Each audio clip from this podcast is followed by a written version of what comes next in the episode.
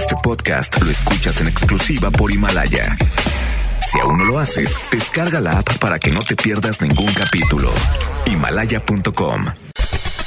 Titulares del día. Viernes 10 de enero de 2020, alumno del Colegio Cervantes ubicado en Torreón ataca a balazos a una maestra y posteriormente se quita la vida. Este hecho dejó además seis personas lesionadas. Y autoridades señalan que se encuentran haciendo un perfil del menor para determinar las causas de este ataque. En información local, autoridades de Nuevo León presentarán programa penitenciario en San Diego, California. Autoridades del Hospital Universitario dan a conocer que se seguirá brindando el servicio de salud ahora a través del INSABI.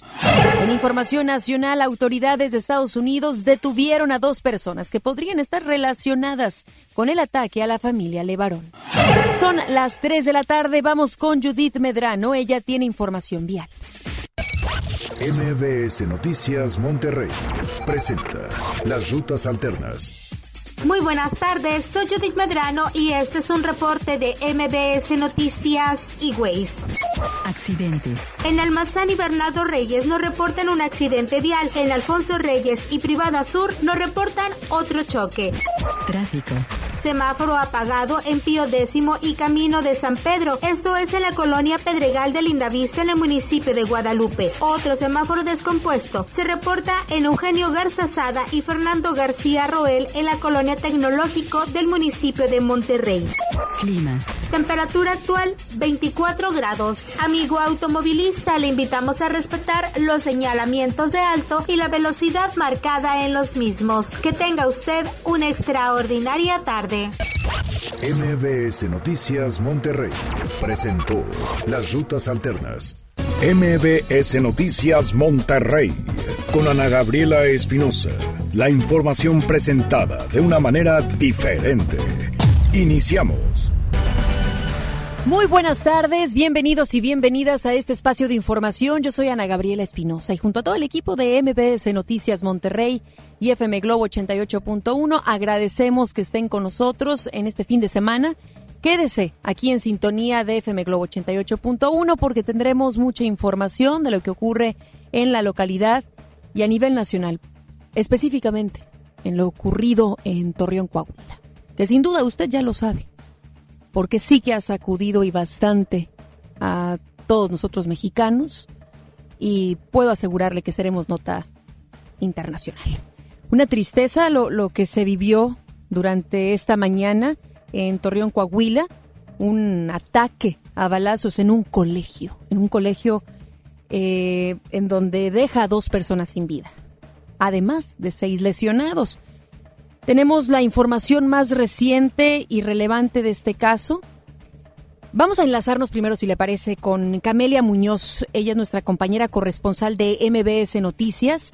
Ella tiene declaraciones, además de detalles más recientes de este caso. Buenas tardes, Camelia, ni tan buenas, hemos de decir, a nivel nacional sí que ha sacudido y mucho este hecho tan lamentable, dejando sin vida a un niño y a una maestra. Conozcamos detalles acerca de esto, qué es lo que las autoridades han brindado allá en Coahuila. Buenas tardes, Camelia, adelante. Hola Ana Gabriela, muy buenas tardes para ti, para el auditorio. Pues efectivamente un viernes negro aquí en Coahuila, después de estos acontecimientos donde un menor de 11 años de edad, motivado presuntamente por un videojuego, atacó con dos armas de fuego a una maestra de 50 años, a quien dio muerte de forma instantánea en el Colegio Particular Cervantes del municipio de Torreón. El menor disparó a cinco de sus compañeros y a un maestro de educación física y finalmente se suicidó. Esto lo dio a conocer hace unas horas al gobernador Miguel Ángel Riquelme Solís. Los hechos ocurrieron alrededor de las 8.40 horas en el colegio particular, a donde llegó el menor con las dos armas, pidió permiso para salir al baño y al demorarse fue buscado por la maestra a quien le disparó al verse descubierto. Vamos a escuchar las palabras del gobernador. Aproximadamente a las 8.20 pide permiso para ir al baño. En aproximadamente 15 minutos no regresa el niño del baño. La maestra va a buscarlo y ahí se encuentra con que el niño sale con dos armas. De acuerdo con el mandatario estatal, el menor había dicho a sus compañeros que hoy era el día, anunciando de esta manera los hechos. Escuchemos nuevamente sus palabras.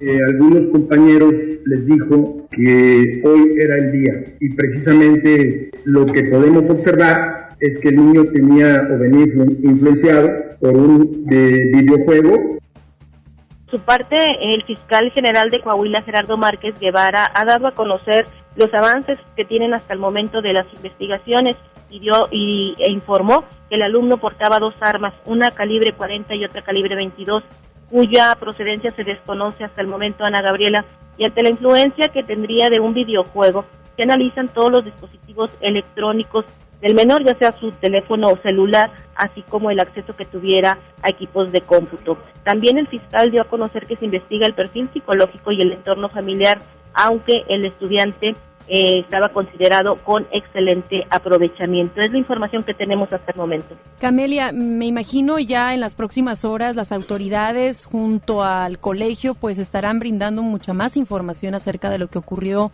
esta mañana. Mientras tanto, ¿qué nos puedes platicar del ambiente a las afueras, inmediaciones del colegio por parte de quizás los padres de familia, quienes quizás estuvieron enterando por redes sociales o WhatsApp? ¿O tienes alguna información acerca de esto? ¿Qué es lo que se vive eh, ahí en el colegio, las inmediaciones a las afueras?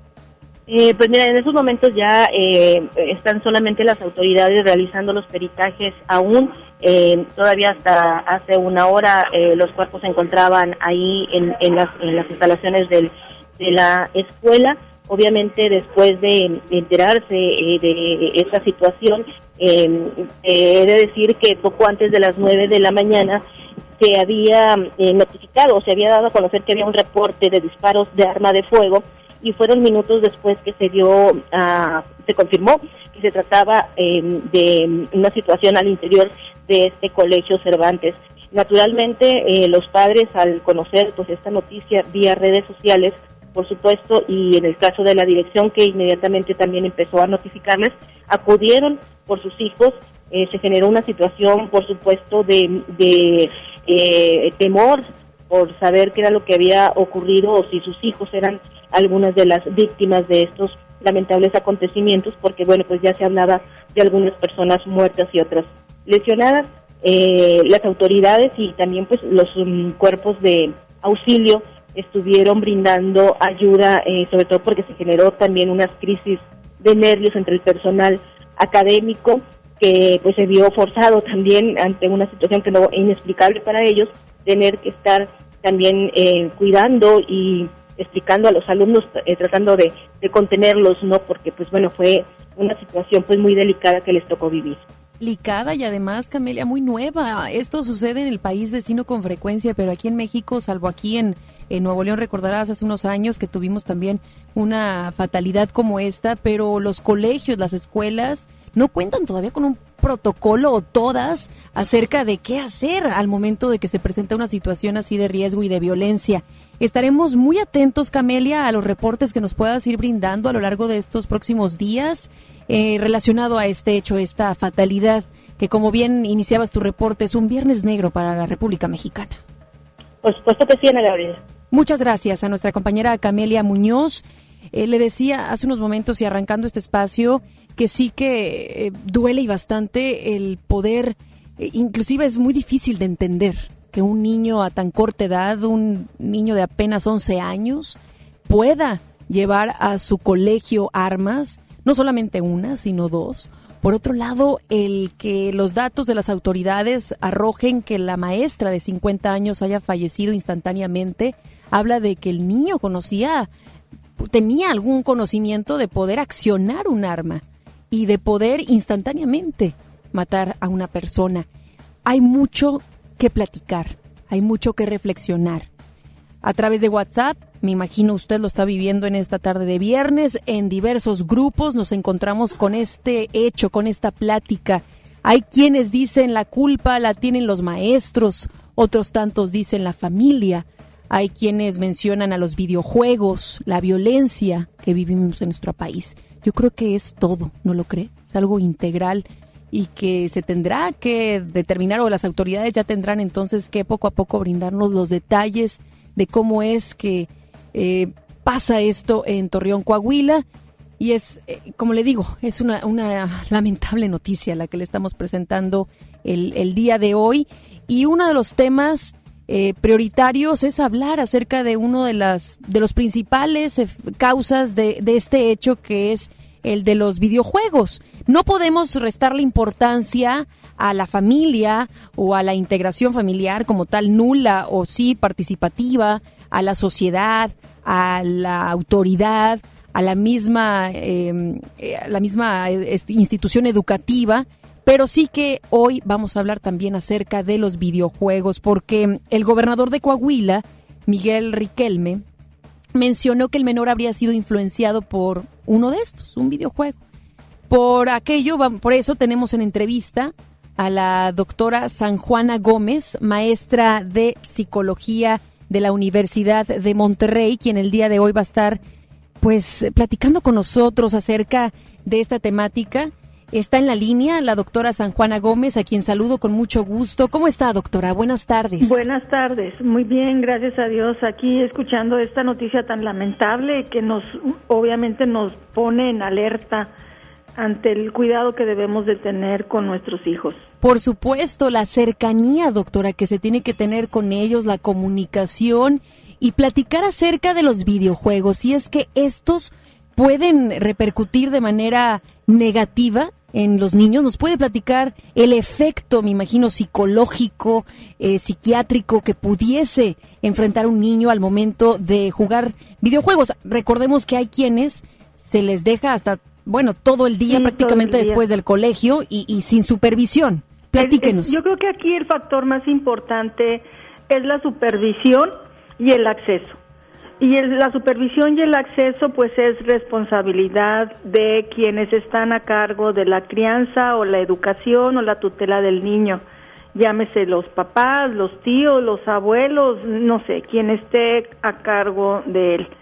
Finalmente son instrumentos de distracción, pero si abusamos de ellos se convierten en instrumentos de adicción. ¿Sí? Y pues hablando de cuestiones de adicción, pues hay muchas cosas que nos pueden generar adicción y que nos causan un problema, como es el videojuego, como es la comida, como es las sustancias tóxicas, etcétera.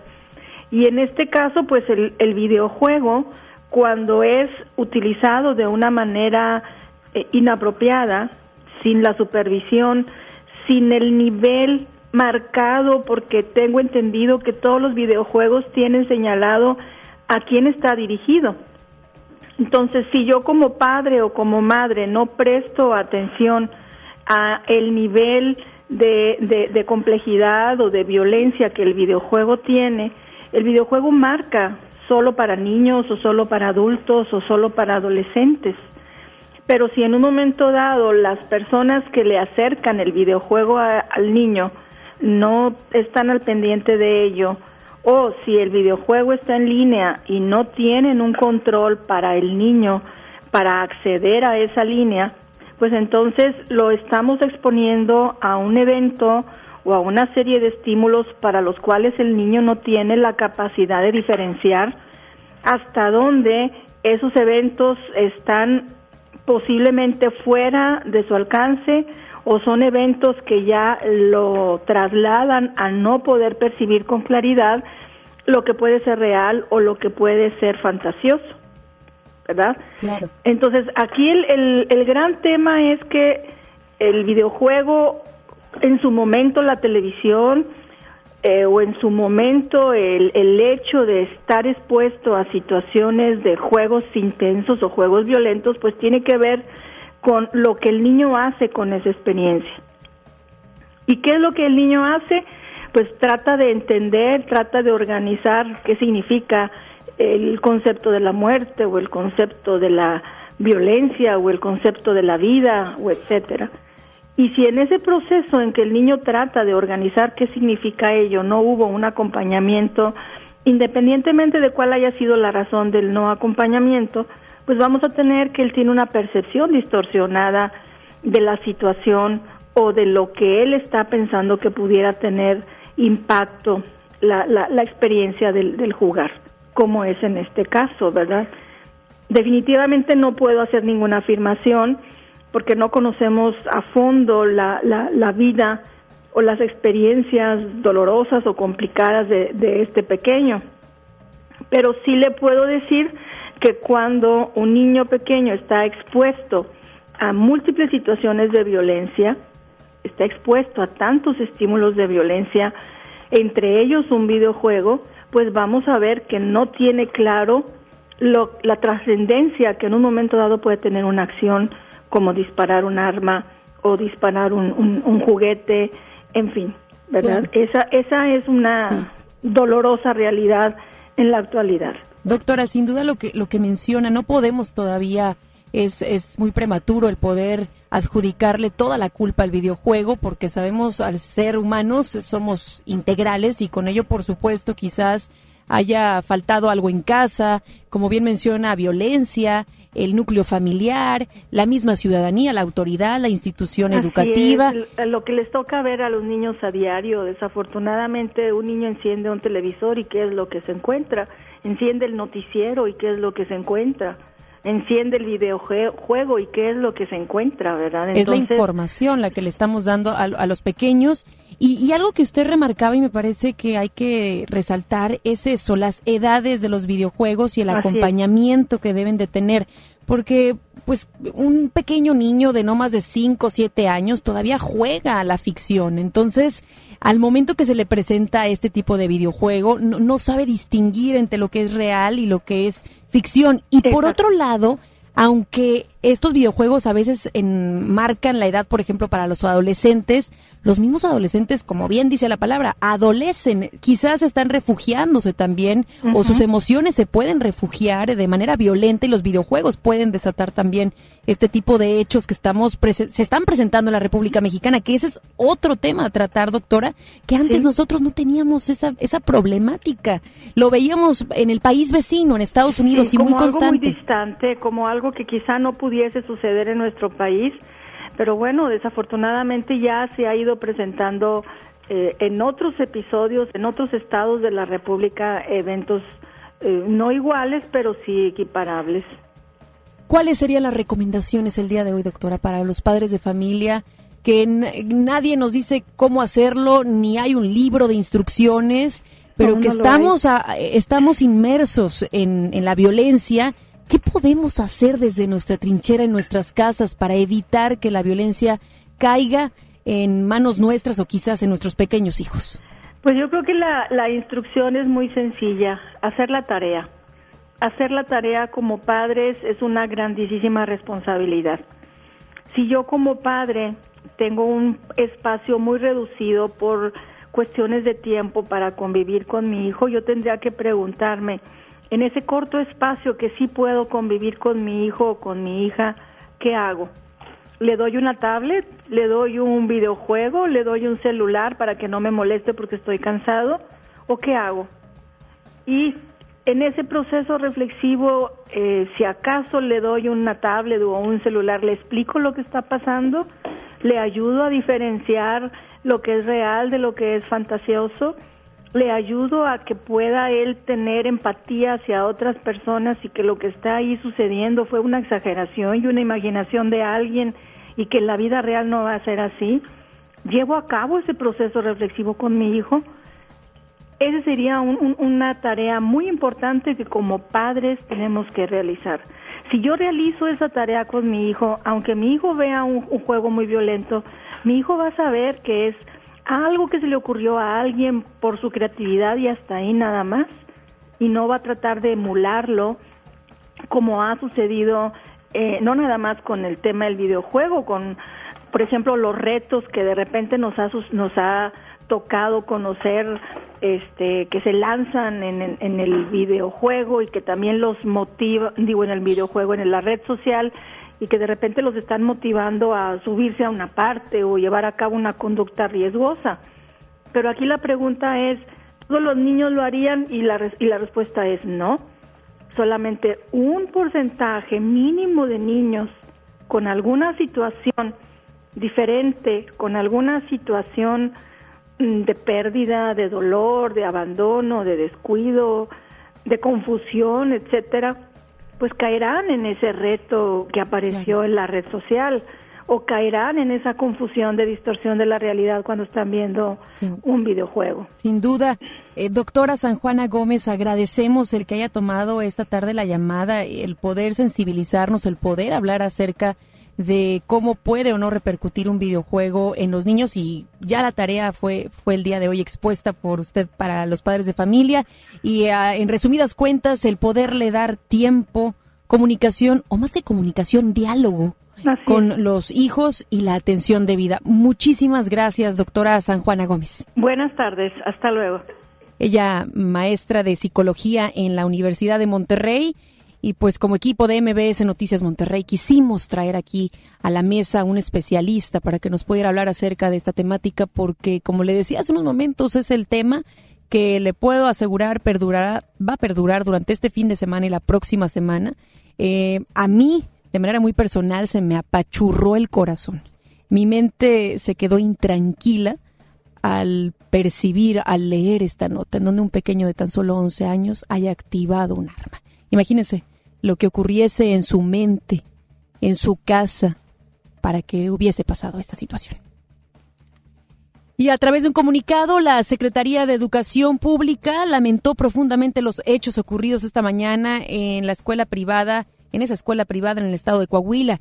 El secretario de Educación Pública, Esteban Moctezuma Barragán, solicitó a las autoridades locales mantenerlo al tanto del curso de las investigaciones para garantizar el acompañamiento que sea necesario. El titular agregó que durante la próxima reunión general del Consejo Nacional de Autoridades Educativas, la CONADU, se abordará el tema de prevención de violencia en las escuelas públicas y particulares, así como la estrategia de convivencia que se implementa en todo el país. Nunca pensé, en verdad, que llegáramos a este momento en donde como estrategia las autoridades, la Secretaría de Educación Pública, tuviese que estar viendo la temática puntualmente.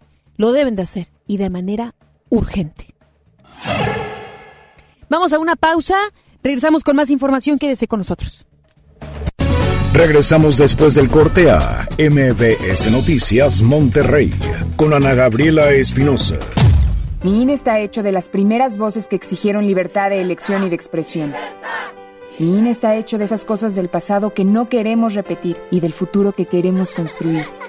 Mi INE cumple 29 años de garantizar el derecho a elecciones libres y que todas las voces cuenten. Mi INE es lo que soy. Yo me identifico con la democracia. Si ya cumpliste 18 años, inscríbete al padrón electoral y obtén tu INE. Infórmate en INE.mx. Contamos todas, contamos todos.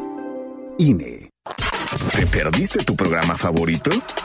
Entra ahora a himalaya.com o descarga la app Himalaya y escucha el podcast para que no te pierdas ningún detalle.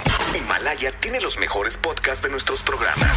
Entra ahora y escucha todo lo que sucede en cabina y no te pierdas ningún detalle. La app Himalaya es la mejor opción para escuchar y descargar podcast. En Prepa Tech Milenio encontrarás un modelo educativo tan único como tú, diseñado especialmente para que descubras tu propósito de vida. A través de las actividades académicas, deportivas y culturales, vivirás emociones positivas y obtendrás las competencias necesarias para convertirte en tu mejor versión. Aprovecha los últimos beneficios. Un campus cerca de ti. Las Torres, San Nicolás, Guadalupe y Cumbres. Inicio de clases 13 de enero. Preparatoria Tech Milenio. Tu propósito nos importa. En Soriana Hiper y Super llegaron las re rebajas. Zucaritas de Kellogg's de 710 gramos lleva 2 por 88 pesos. Y yogurts bebibles o licuados Danone de 220 gramos compra 3 y lleva gratis el cuarto. En Soriana Hiper y Super, ahorro a mi gusto. Hasta enero 13, aplican restricciones. Con esfuerzo y trabajo honrado, crecemos todos. Con respeto y honestidad, vivimos en armonía. Con leyes justas que incluyan a todos, lograremos un México próspero. Sexagésima cuarta legislatura. Así, refrendamos nuestro compromiso de servir. Senado de la República.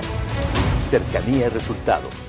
Preguntar es tu derecho. Tengo miedo de que mi hija no llegue. ¿Qué se está haciendo para cuidar su regreso? Pregunta a los encargados de seguridad, que para eso están. Algo no me cuadra. ¿Cuánto se gastó para construir la carretera? Pregunta a las autoridades de transporte. Ellos deben saber. Yo quisiera saber si tendrán los medicamentos en la clínica que me toca. Pregunta al sector salud. Ellos tienen esa información. Usa la plataforma de transparencia. Te deben responder. El INAI defiende tu derecho a preguntar. El que pregunta no se equivoca.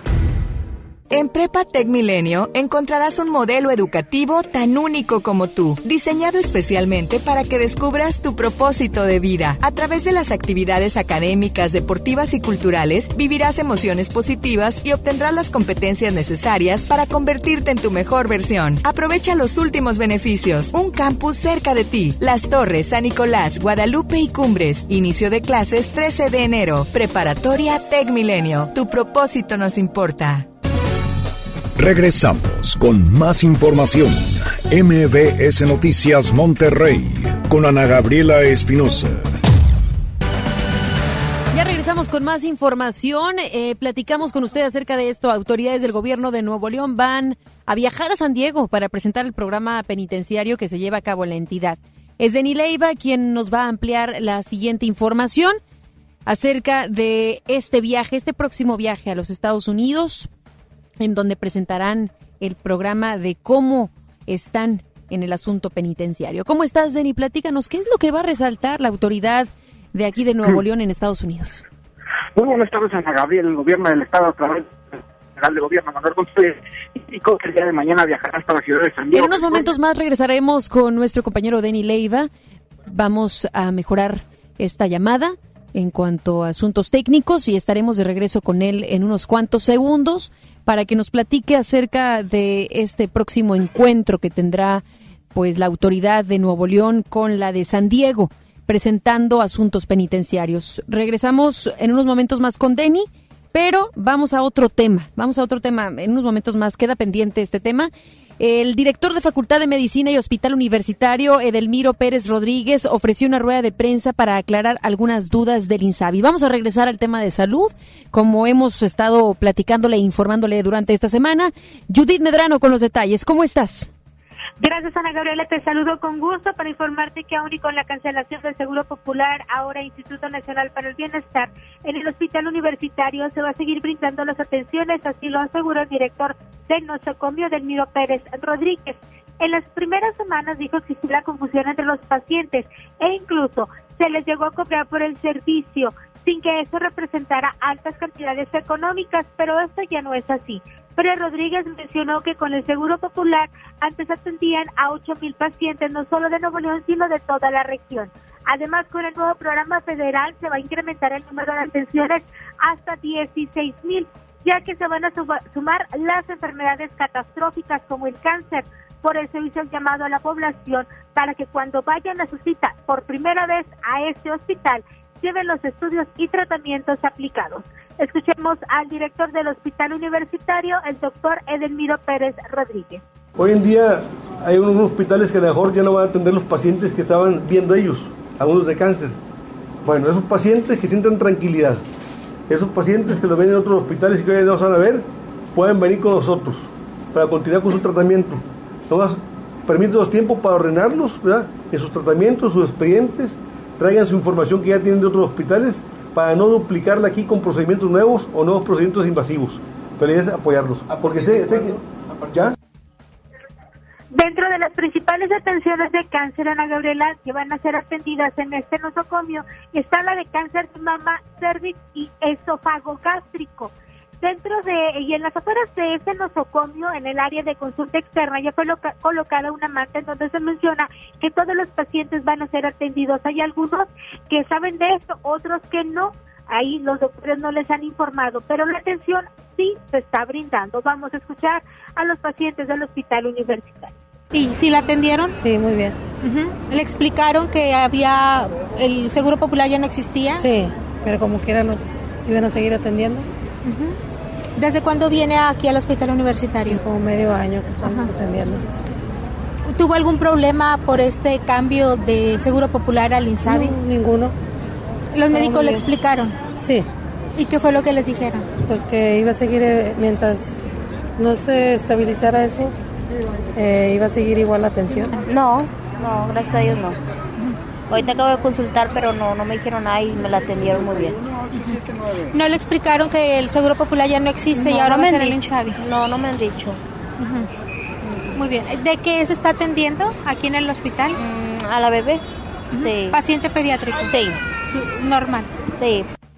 Importante saber, Ana Gabriela, que si ya se cuenta con un número de registro, con un tipo de carnet por parte del Seguro Popular, ese va a ser válido ya con el Instituto Nacional para el Bienestar, el INSABI.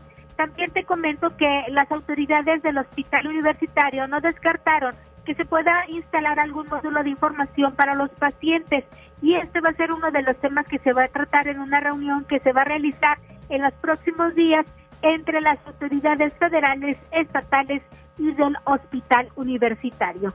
Ana Gabriela, mi información, muy buenas tardes. Muy buenas tardes, gracias Judith. Excelente fin de semana. Igualmente. El Instituto de Salud para el Bienestar, el INSABI, tiene tres años para presentar ante el Congreso de la Unión un informe sobre el avance en la cobertura del sector y la entrega de medicamentos gratuitos a personas sin seguridad social. El decreto publicado en el Diario Oficial de la Federación el pasado 29 de diciembre establece que Juan Ferrer, designado por el presidente Andrés Manuel López Obrador como titular del INSABI, tiene hasta 2022 para detallar en qué porcentaje ha aumentado la cobertura sanitaria para mexicanos que no están afiliados al IMSS o a los regímenes de Pemex y las Fuerzas Armadas. Hasta este año se sabrá cuántos ciudadanos sin seguridad social pudieron acceder a la prestación gratuita en el primer y segundo nivel de atención, además de recibir medicinas e insumos. En este sentido, en entrevista para la primera emisión de MBS Noticias, Ferrer habló con nuestro compañero Luis Cárdenas y detalló que en el instituto no hay ningún problema con los medicamentos y agregó que el presidente Andrés Manuel López Obrador autorizó 40 mil millones de pesos más para garantizar la salud de los mexicanos. que en nuestro país hay vincristina, hay ciclofosfamina y que ahorita le, yo hacía un compromiso con don Luis Cárdenas y, y también lo hago con usted. Ahorita mismo en que yo cuelgue, si me da su teléfono, yo le informo a usted qué está pasando, pero el medicamento, si no lo tiene, y aunque no lo tuviera el estado de Oaxaca, de Oaxaca y lo solicita, nosotros se lo podemos mandar y se lo damos, porque todo esto se cubre a través necesidad, de necesidades programadas. Vamos a más información, regresamos. Ahora sí ya tenemos en la línea, sin problemas técnicos, a nuestro compañero Denny Leiva. Nos va a platicar acerca del programa que va a presentar eh, la autoridad de Nuevo León en San Diego, California, relacionado al sistema penitenciario. ¿Cómo estás, Denny? Muy buenas tardes, Ana Gabriela. Te saludo de nueva cuenta para comentarte que el gobierno del Estado, a través del secretario general de Gobierno, Manuel González, indicó que el día de mañana viajará hasta la ciudad de San Diego, California, en la Unión Americana, esto para presentar el programa penitenciario en el Estado de Nuevo León. Aseguró que esta presentación en la conferencia de la Asociación Internacional de Prisiones y Correccionales es para mostrar a otras naciones cómo fue que la administración estatal logró resolver este tema de los penales en la entidad aseguró que, que la clausura del ex penal del Topo Chico y la ampliación de los penales como el de Apodaca son ejemplos a nivel internacional acerca de lo que pueden hacer otras naciones para resolver sus distintos problemas en los centros penitenciarios. Vamos a escuchar al secretario general de gobierno. Bueno, nosotros vamos a, a platicar con, con- en el foro ese internacional de sistemas penitenciarios nuestra historia. El relato del proyecto del ingeniero Jaime Rodríguez en Nuevo León para los sistemas penitenciarios. Y fíjense, yo creo que más que eh, señalar el logro de haber cerrado un penal así, yo creo que lo importante es por qué llegamos a ese tan grave problema como para decidir hacer todo esto. Ana Gabriela, así las cosas con el gobierno del Estado, nosotros seguiremos muy al pendiente de más información. Gracias, Denny, y feliz fin de semana. Excelente fin de semana para ti, Ana Gabriela. El municipio de Monterrey está buscando mejorar los espacios públicos, por lo cual hoy iniciaron los trabajos de rehabilitación en la plaza pública Los Emprendedores en San Bernabé. Giselle Cantú nos tiene toda la información. Buenas tardes, Giselle. Hola, ¿qué tal? Muy buenas tardes, Ana Gabriela. Y con una inversión de más de 3 millones de pesos, el municipio de Monterrey inició los trabajos para la rehabilitación de la plaza pública Emprendedores, ubicada en la colonia San Bernabé, segundo sector. El alcalde Adrián de la Garza Santos encabezó el arranque de la obra que consiste en la remodelación de una cancha polivalente, andadores de concreto, instalación de juegos infantiles, luminarias, bancas metálicas y señalamientos. Te comento que durante su mensaje de Lagarto Santos informó que se beneficiarán alrededor de 6.726 habitantes y destacó la importancia de los espacios públicos que dijo son prioritarios para el desarrollo de los ciudadanos. Escuchamos.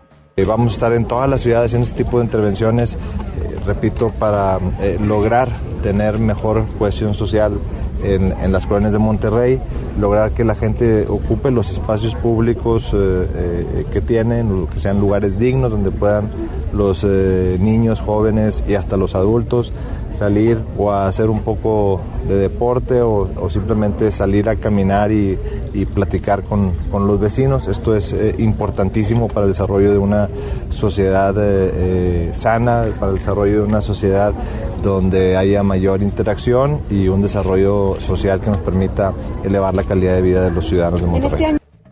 Detalló que entre la creación de plazas y rehabilitación son 230 espacios en los que su administración trabaja. Por último, el edil señaló que la obra será entregada a los vecinos en un periodo de cuatro meses. Ana Gabriela, hasta aquí la información. Muy buenas tardes. Muy buenas tardes. Gracias, Giselle. Buenas tardes. El Cabildo de Apodaca aprobó ayer modificaciones a su reglamento de adquisiciones, arrendamiento y servicios para que sea obligatorio revisar los domicilios fiscales de las empresas proveedoras del ayuntamiento con el fin de evitar irregularidades. El alcalde César Garza señaló que con estas modificaciones se evitarán daños al patrimonio municipal. En la sesión de Cabildo también se creó la Comisión Especial para transparentar los procesos de adquisición, contratación y licitación, así como de nómina y remuneraciones.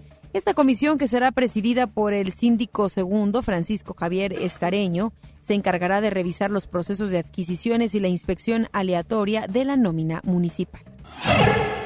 La industria de Nuevo León urgió a estructurar incentivos para la modernización del equipo de transporte de carga y su inserción en el Plan Integral de Movilidad Urbana Sustentable, esto por ser indispensable para el abasto de mercancías. El presidente de la Comisión de Transporte de la CAINTRA, David Reina Cantú, indicó que una vez que ya existe la nueva ley de movilidad, necesitan que el transporte de carga sea contemplado en zonas urbanas como ya se hace con el transporte de personas. Por su parte, el coordinador de estudios económicos de la CAINTRA, Mario Parga Montemayor, alertó sobre la tendencia en distintos municipios del país a satanizar la circulación del transporte de carga en zonas urbanas, algo que debería evitar el Plan Integral de Movilidad Urbana Sustentable.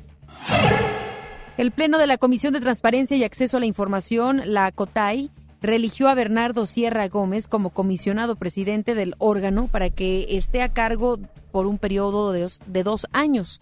La votación se efectuó mediante cédula en las que el ahora comisionado presidente de la COTAI contó con cuatro votos a favor. Sierra resaltó que buscará fortalecer al organismo y descartó cualquier fricción entre los integrantes del mismo. Cabe mencionar que Sierra Gómez estará en el cargo a partir de hoy, 10 de enero, al 9 de enero del 2022, con lo que sumaría cuatro años en este puesto. Información nacional. Hoy, el presidente de la República, Andrés Manuel López Obrador, ofreció su rueda de prensa en Ciudad Juárez. Vamos a enlazarnos con Armado Corrales, corresponsal de MBS Noticias, para que nos dé la información. Vamos contigo, Compañero, quien tienes todos los detalles. Buenas tardes. Buenas tardes, Ana Gabriela. El presidente de México, Andrés Manuel López Obrador, aclaró esta mañana en su rueda de prensa matutina que quienes estén ligados a Genaro García Luna, exsecretario de Seguridad Pública, saldrán a la luz más temprano que tarde. Esto con relación al nombramiento del nuevo secretario de Seguridad Estatal, Emilio García, en Chihuahua, quien es relacionado con García Luna. López Obrador comentó que no se debe apresurar a señalar posibles vínculos, pero si los hay, se sabrá pronto, pues el gobierno de México también realiza su investigación desde la Secretaría de Hacienda por posible lavado de dinero es cuestión de tiempo que todo se sepa. El mandatario aseguró que es importante que todo se sepa, pues los involucrados, muchos de ellos son autoridades mexicanas y otras de Estados Unidos, coludidos en delitos. Por otra parte, el presidente de México, Andrés Manuel López Obrador, acompañado por el gobernador de Chihuahua, Javier Corral, fue cuestionado sobre el proceso de extradición del exgobernador César Duarte, explicando que la Procuraduría General de la República, en la administración de Peña Nieto, fundamentó la petición de extradición de manera errónea, por lo que se dilató el proceso. El presidente aseguró que se tuvo la necesidad de reponer el planteamiento para poder hacer una petición de nueva cuenta a las autoridades de Estados Unidos, quienes respondieron a través del Departamento de Estado desde hace 15 días de manera positiva, por lo que la extradición del exmandatario chihuahuense es muy probable. Escuchemos. Está reponiéndose el procedimiento. No estaba bien dado planteamiento, no del gobierno de Chihuahua, sino de la anterior Procuraduría para la solicitud de extradición. Entonces ya se resolvió esto y ya hay respuesta afirmativa del gobierno de Estados Unidos. ¿Sí se va a extraditar entonces? ¿Sí se, la, sí se, va, sí se la va a detener? Sí, procede la extradición. Por otra parte, el presidente aseguró que se trabaja de manera coordinada en el esclarecimiento de los asesinatos de las familias Danford y Levarón, en el cual trabajó el Gabinete de Seguridad Federal, los gobiernos del estado de Sonora y Chihuahua a través de las fiscalías. Asimismo, aclaró que se dio la cooperación del Buró Federal de Investigaciones de Estados Unidos, quienes solicitaron participar en la investigación y ahora tienen un dictamen similar al de la Fiscalía General de la República, que se da a partir de esta coordinación. Hasta aquí la información desde Chihuahua. Buenas tardes. Muy buenas tardes. Gracias a nuestro compañero Armando Corrales. Autoridades de Estados Unidos detuvieron a dos personas que podrían estar relacionadas con el ataque a la familia Levarón en noviembre pasado, que dejó un saldo de seis niños y tres mujeres sin vida. Adrián Levarón explicó que los detenidos fueron capturados por agentes migratorios y posteriormente los tuvo bajo su control el Servicio de Inmigración y Control de Aduanas de los Estados Unidos y ahora es la Oficina Federal de Investigación, el FBI, la que tiene acceso a ellos. Aunque Adrián Levarón no dio detalles de la detención de los presuntos culpables, dijo que los agresores de su familiar pudieron intentar huir a Estados Unidos luego de haber cometido el crimen. El Banco del Bienestar duplicará su personal por medio de outsourcing ante la expansión de sus funciones como repartidor de apoyos sociales y por las que el gobierno proyecta construir 2.700 sucursales. El banco convocó el 3 de enero a una licitación para conseguir a la empresa proveedora de personal que aportará 1.263 trabajadores en un contrato abierto valuado en 463 millones de pesos, el cual estará vigente hasta el 31 de enero de 2021. Cabe mencionar que este personal que no tiene relación laboral directa con el banco es casi equivalente a la plantilla actual de 1.511 personas. Las bases del nuevo concurso explican que resulta necesario para el banco llevar a cabo la contratación de los servicios consistentes en subcontratación, tomando en consideración la necesidad de contar con los recursos humanos para brindar la debida atención a los servicios bancarios y financieros. Asociaciones agropecuarias pidieron ayer al presidente Andrés Manuel López Obrador que apoye a los inversionistas privados para producir fertilizante en lugar de revivir las plantas chatarras para que el gobierno lo produzca, ya que dijeron será un plan fallido. El vicepresidente del ramo agrícola del Consejo Nacional Agropecuario, Rogelio García Moreno, destacó que los productores están importando fertilizantes a precios competitivos y de muy buena calidad. Señaló que si el gobierno interviene, todo terminará en tragedia por temas de corrupción y desconocimiento. Por su parte, el tesorero del Consejo Nacional Agropecuario, Francisco Chapa, y el presidente de la Confederación de Asociaciones Agrícolas del Estado de Sinaloa, Gustavo Rojo, pidieron a López Obrador apoyar a la iniciativa privada y coincidieron en que las empresas privadas generarían una mayor competencia y abatirán aún más los precios de los fertilizantes. El senador por Morena, Martí Batres, anunció que presentará una iniciativa para agregar a la Ley General de Acceso de las Mujeres a una vida libre de violencia el nombre de Abril Pérez Zagaón, quien falleció el pasado 25 de noviembre y había sido amenazada de muerte por su esposo. De acuerdo con lo que explicó, la reforma busca añadir al artículo quinto de la legislación el nombre de Abril a manera de homenaje a todas las mujeres que han fallecido víctimas de la violencia machista. Batres dijo que esta propuesta tiene el visto bueno de la familia de Abril, con la que mantiene contacto para estar al pendiente del proceso de denuncia en contra de quien fuera el cónyuge y quien la agredió por años. La titular de la Comisión Nacional de los Derechos Humanos, la CNDH, Rosario Piedra Ibarra, creó una oficina especial para investigar las desapariciones ocurridas desde la Guerra Sucia de los años 70. La CNDH explicó a través de un comunicado que la oficina especial llevará a cabo la investigación de desapariciones forzadas del pasado reciente con el objetivo de conocer el paradero o destino de estas personas para restituirlas a sus familias. Añadió que la labor de la oficina partirá de las acciones que realizaron tanto la Fiscalía Especial para Movimientos Sociales y Políticos del pasado como la Comisión de la Verdad para la Investigación de las Violaciones a los Derechos Humanos durante la Guerra Sucia de los años 60 y 70. Los espectáculos con Ramiro Cantú. Muy buenas tardes, Ramiro. Adelante con los detalles del espectáculo. Ana Gaby, listos con información de los espectáculos.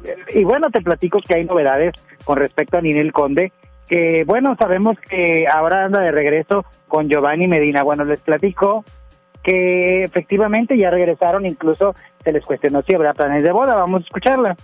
¿Te gustaría en algún momento casarte? Ay, mana, espérate tantito, estás viendo. ¿Y el anillo para cuándo? No, hombre. Ahorita estoy concentrada en mis proyectos, tengo mucha ilusión de, de mi línea de maquillaje, de ropa, mi parte empresarial la vamos a fortalecer en este año. Bueno, pues así, así las cosas con Inel Conde.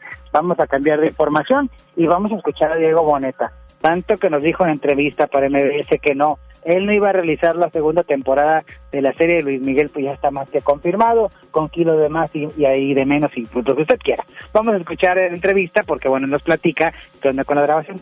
El famosísimo salte de, mi vida fue total y absolutamente improvisado. Llegó un punto donde Beto, antes de hacer todas las escenas, sobre todo con Oscar y conmigo, era, a ver, salgámonos de la parodia, ¿no? ¿Cuál es la intención detrás del diálogo que está escrito? ¿Y cómo lo diría tu personaje? Y, en esa escena, en particular en el 7 creo, al final del 7, fue muy duro, ¿no? Eh, y me salió del alma el salte de mi vida y me acuerdo que cuando él mencionó de lo de mi mamá yo estaba realmente furioso y cuando Daniel Krause, el escritor, vio eso dijo, no, pues eso yo no lo escribí, pero está diez mil veces mejor, ¿no? Todos los conciertos que hicimos, donde creen que son estadios con 50 mil personas en Paraguay y en Acapulco y todo, no, esto todo fue en un foro. Los escenarios iban cambiando. Eh, conforme las fechas iban cambiando también. Ya ahí aceptó que ya las grabaciones y demás, pues vamos a estar al siguiente de esta segunda temporada de Miguel, que ya está dando mucho de qué hablar, todavía ni se estrena, ya mucha gente tiene la expectativa. Ana Gaby, hasta aquí los espectáculos. Hoy cerramos bien la semana 5 de la tarde en contacto a través de Familia Globo. Claro que sí, los escucharemos en punto de las 5 de la tarde. Gracias, Ramiro. buenas tardes. Vámonos a una pausa, regresamos con más. Regresamos después del corte a MBS Noticias Monterrey con Ana Gabriela Espinosa. Hola, ¿ya tienes una respuesta? ¿Ya sabes quién cree en ti? Soy Mariana Treviño y hoy vengo a decirte que en FAMSA creemos en ti. Creemos que mereces lo mejor. Por eso te ofrecemos los mejores precios y un crédito a tu medida. En FAMSA trabajamos para que tú y tu familia puedan lograr sus metas y creer que es posible. Ahora ya lo sabes. FAMSA cree en ti. En Prepa Tech Milenio encontrarás un modelo educativo tan único como tú, diseñado especialmente para que descubras tu propósito de vida. A través de las actividades académicas, deportivas y culturales, vivirás emociones positivas y obtendrás las competencias necesarias para convertirte en tu mejor versión. Aprovecha los últimos beneficios. Un campus cerca de ti. Las Torres, San Nicolás, Guadalupe y Cumbres. Inicio de clases 13 de enero. Preparatoria Tech Milenio. Tu propósito nos importa. Ya no alcancé a escuchar mi programa favorito. No te preocupes, si te lo perdiste entra a himalaya.com o descarga la aplicación Himalaya para iOS y Android desde tu smartphone. Podrás encontrar más de 20 millones de podcasts gratuitos. Además para descargarlos y escucharlos cuando quieras, sin conexión. Eso está increíble. Descubre todo el contenido que Himalaya tiene para ti, disponible en App Store y Google Play. A Instituto Nacional de Lenguas Indígenas, decreto de reforma, moja constitución política de los Estados Unidos mexicanos de nuestro hanek youtube di piajigas pa artículos y mocarta magna mohanek yatan di mohakunash fuagna ni situn chadonek mohan ayukatan bat midat es irstut es nandans mido itet mo www.go.mx diagonal inali. Bat ando tugum diska mom gumdatekesh mohan ayukatan yaka. Secretaría de Cultura. Gobierno de México Farmacias del Ahorro te da la bienvenida a mamás y papás a prueba de todo. Compra Nanopti Pro etapa 3 de 1.2 kilogramos a solo 215 pesos. Además, abona 20 pesos a tu monedero del ahorro. Pide a domicilio con envío gratis. En Farmacias del Ahorro, te queremos bien. Válido el 31 de enero o hasta agotar existencias.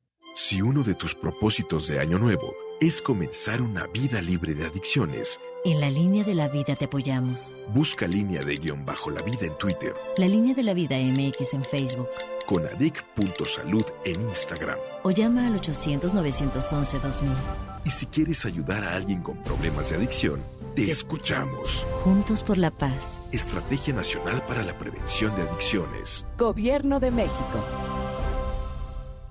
En Prepa Tech Milenio encontrarás un modelo educativo tan único como tú, diseñado especialmente para que descubras tu propósito de vida. A través de las actividades académicas, deportivas y culturales, vivirás emociones positivas y obtendrás las competencias necesarias para convertirte en tu mejor versión. Aprovecha los últimos beneficios. Un campus cerca de ti. Las Torres, San Nicolás, Guadalupe y Cumbres. Inicio de clases 13 de enero. Preparatoria Tech Milenio. Tu propósito nos importa. Usted escucha MBS Noticias Monterrey con Ana Gabriela Espinosa. Información internacional. Con 224 votos a favor y 194 en contra, la Cámara de Representantes de Estados Unidos aprobó ayer una resolución para limitar las acciones militares del presidente Donald Trump contra Irán después del bombardeo que mató la semana pasada al general iraní Qasem Soleimani. La resolución ordena al presidente que suspenda el uso de las Fuerzas Armadas de Estados Unidos para participar en hostilidades en o contra Irán o cualquier parte de su gobierno o ejército a menos de que el Congreso estadounidense haya declarado la guerra. La determinación debe votarse ahora en el Senado, puesto que es una resolución concurrente, es decir, que solo requiere la aprobación de ambas cámaras y el presidente no tiene que firmarla para que sea efectiva. Un guardia de seguridad de Florida amenazó con asesinar al presidente Donald Trump en represalia por la muerte del general iraní Qasem Soleimani, publicando un video en vivo a través de Facebook en el que señaló, él mató a mi líder y yo tengo que matarlo. Sean C. Lump, de 26 años y del área de Fort Lauderdale, enfrenta cargos federales por amenazar con matar a Trump y, permanecer tras la y permanece tras las rejas con una fianza de 100 mil dólares. El agente Lucas White informó que al ser confrontado el pasado sábado en su hogar, Lump admitió haber creado el video en respuesta por la muerte de Soleimani, pero aseguró que se trataba de una broma. El número de fallecidos por los incendios forestales registrados a principios de septiembre en Australia se elevó ayer a 27 a pesar de las medidas de combate. El primer ministro australiano Scott Morrison afirmó que cualquier investigación debe considerar el cambio climático y otros factores, por lo que piensa establecer una comisión para ello. Ante esta situación, autoridades pidieron a los residentes de las zonas afectadas que evacúen la zona ante la previsión de un aumento de las temperaturas y el viento que agravarán el peligro en estos próximos días. Una empresa productora de software informático se ha convertido en pionera en España en implantar una jornada laboral de cuatro días para favorecer la conciliación familiar de sus trabajadores. La empresa cuenta con una plantilla de 181 trabajadores que desde el pasado 2 de enero se han adherido a este nuevo sistema sin que repercute en su salario. El responsable de comunicación y relaciones institucionales de la compañía, Juan Antonio Mayenco, dijo que el nuevo sistema no ha incidido en el rendimiento de la empresa y que ésta sigue funcionando al mismo ritmo de siempre. Deportes con Paco Ánimas. Muy buenas tardes, Paco, ¿cómo estás? Adelante con los detalles deportivos. Se dio a conocer la lista de convocados para los para el preolímpico en Guadalajara del próximo mes de marzo. Hay un jugador de los Tigres, Francisco Venegas, estará participando en este torneo, así como también estará eh, dentro de esta convocatoria Uriel Antuna, eh, José Juan Macías, entre lo más destacable de eh, esta lista que da el Jimmy Lozano, exjugador de Tigres, actualmente director técnico de la selección mexicana sub-23. Por otra parte, se da a conocer que en la liga oficial en la página de la Liga MX eh, se registró a Francisco El Pachu Mesa para este torneo, por lo que se espera pronto el regreso del colombiano a las canchas con los Tigres. Además, también mencionar que el día de hoy el Club de Fútbol Monterrey, con profunda tristeza, dio a conocer el fallecimiento del, del compañero y amigo José Javier Rodríguez Garza, quien se desempeñaba como director de operaciones en la institución del norte. Por otra parte, también mencionarles a todos que en la Liga de Ascenso MX se dieron a conocer eh, los detalles del torneo Clausura 2020, donde únicamente habrá 12 equipos participantes. Eh, asimismo, se comunica que el torneo 2020 iniciará el jueves 23 de enero y el próximo martes 14 de enero se publicará el calendario oficial. Esto después de que dos instituciones abandonaran la división de plata. Además, también se dieron a conocer los números actuales del transfer market en los que Rogelio Funes Mori está tasado en los 8 millones de dólares, llegando eh, procedente ya hace algunos años del Benfica de Portugal por 3 millones. Ahora Funes Mori, de 28 años de edad, eh, tiene un valor en el mercado de 8 millones de dólares. Lo que costaba el francés André Pierre Guignac cuando llegó a nuestro país, ahora con 34 años, es el que cuesta 3 millones. Así que los papeles se han invertido en cuestiones de los delanteros por el tema también de la edad. Es lo que tenemos en deportes, no sin antes mencionarles que el día de mañana se juega el Tigres contra el equipo de San Luis en la cancha del Universitario. Habrá eh, que estar muy atento a todo lo que suceda en la cancha del Uni. Tigres eh, recibe al equipo de San Luis a las 9 de la noche el día de mañana. Eh, esperamos que Tigres gane el partido, tres goles a uno. Le vamos a dar el beneficio de un gol a uno. al equipo de San Luis pero el equipo de Tigres va a ganar tres goles a uno. Rayados del Monterrey no juega esta semana, sabemos por el tema del descanso. Y el equipo de Cruz Azul juega contra el Atlas de Guadalajara mañana a las 5 de la tarde. La máquina gana dos goles a cero y es más, cae el primer gol en la historia de la liga de el Chaquito Santiago Jiménez. 2 a 0. Ganando el Cruz Azul. Al equipo del Atlas de Guadalajara.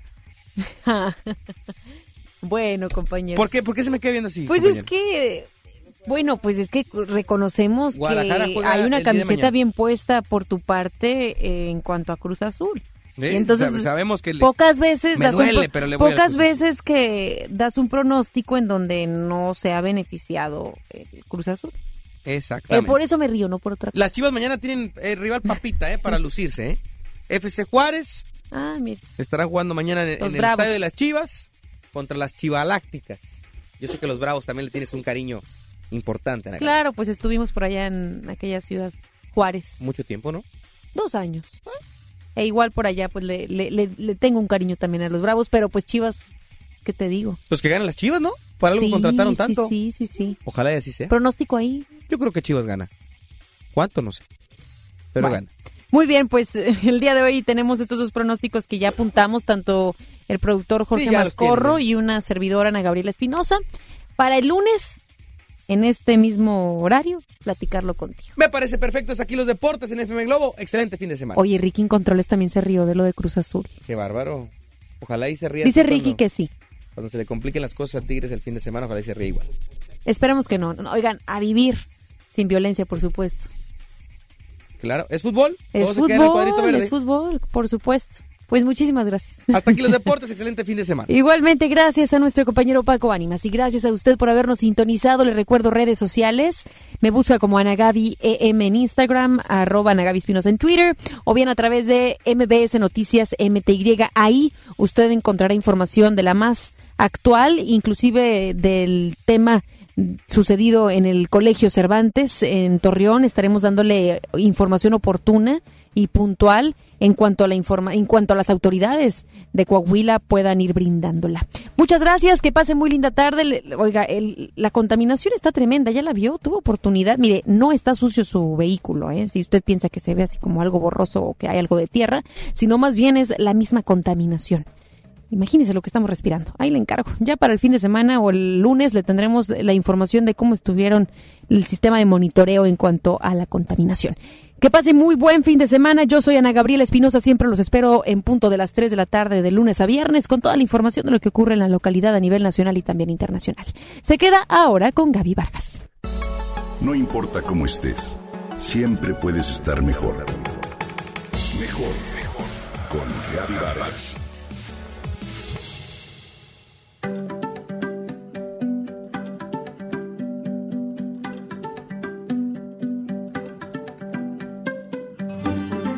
Compararía la sensación con tomarte dos Red Bulls con vodka, tres ibuprofenos, más un boleto ganador de la lotería en tu bolsa. El placer es tan embriagador y fuerte como un whisky de contrabando. Hace que quieras detenerte con todos los que pasas y decirles lo bellos que son, lo maravilloso que es el mundo. ¿No es grandioso estar vivo? Así es como lo describe el historiador Dibrar Gregan Rey. Hay quienes describen esta sensación como una experiencia espiritual o bien como el estar enamorado. ¿A qué me refiero? Se trata de la intoxicación mecánica, como lo llamó el filósofo Alexander Bain en 1855.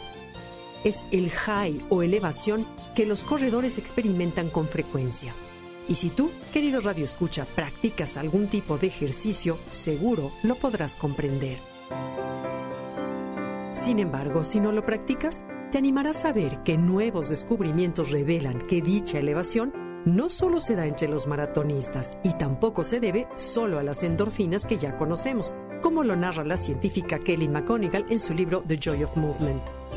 Dicha elevación se logra con cualquier actividad física sostenida y que eleve tu ritmo cardíaco como nadar, andar en bicicleta, bailar, yoga, montañismo y demás. Después de haber movido el cuerpo rítmicamente, el mundo cambia. Las preocupaciones se reducen, la autoestima crece, así como las ganas de conectar con las personas. Sin embargo, ¿sabías que además de la producción de endorfinas, otro tipo de químicos llamados endocannabinoides, parecidos a los del cannabis o marihuana, son los que provocan dicha sensación de éxtasis? Esa neurorecompensa, según los científicos, tiene que ver con dos cosas, aliviar el dolor e inducir el placer. Parece que es la manera en que el cerebro te recompensa al no darte por vencido, comenta McGonigal, y esta se da solo después de un esfuerzo significativo. La clave para abrir el high de los corredores no es la acción física de correr en sí, sino la continua y moderada intensidad con la que lo practicas. Si quieres sentirla, solo basta invertirle tiempo y esfuerzo. Los neurocientíficos describen los endocannabinoides como el químico de no te preocupes, sé feliz. Y hay partes del cerebro con abundantes receptores para ello que ayudan a reducir la ansiedad y nos llevan a un estado de contentamiento y optimismo.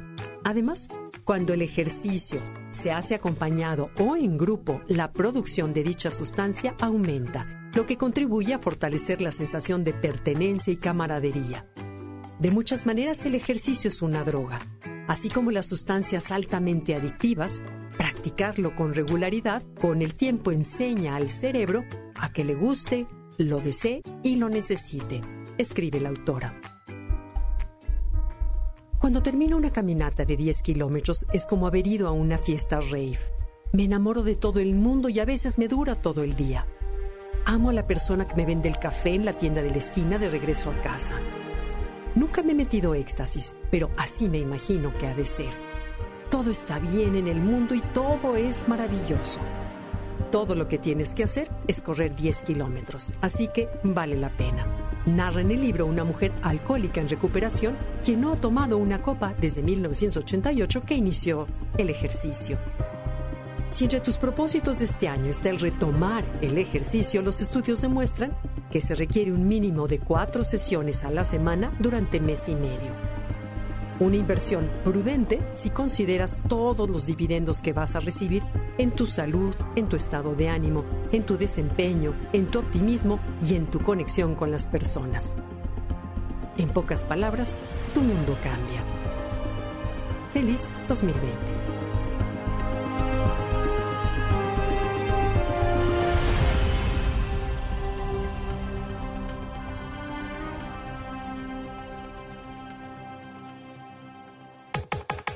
Comenta y comparte a través de Twitter. Gaby-Vargas. No importa cómo estés, siempre puedes estar mejor. Mejor, mejor. Con Gaby Vargas. Esto fue MBS Noticias Monterrey con Ana Gabriela Espinosa. Lo esperamos en la próxima emisión o antes si la noticia lo requiere. Este podcast lo escuchas en exclusiva por Himalaya. Si aún no lo haces, descarga la app para que no te pierdas ningún capítulo. Himalaya.com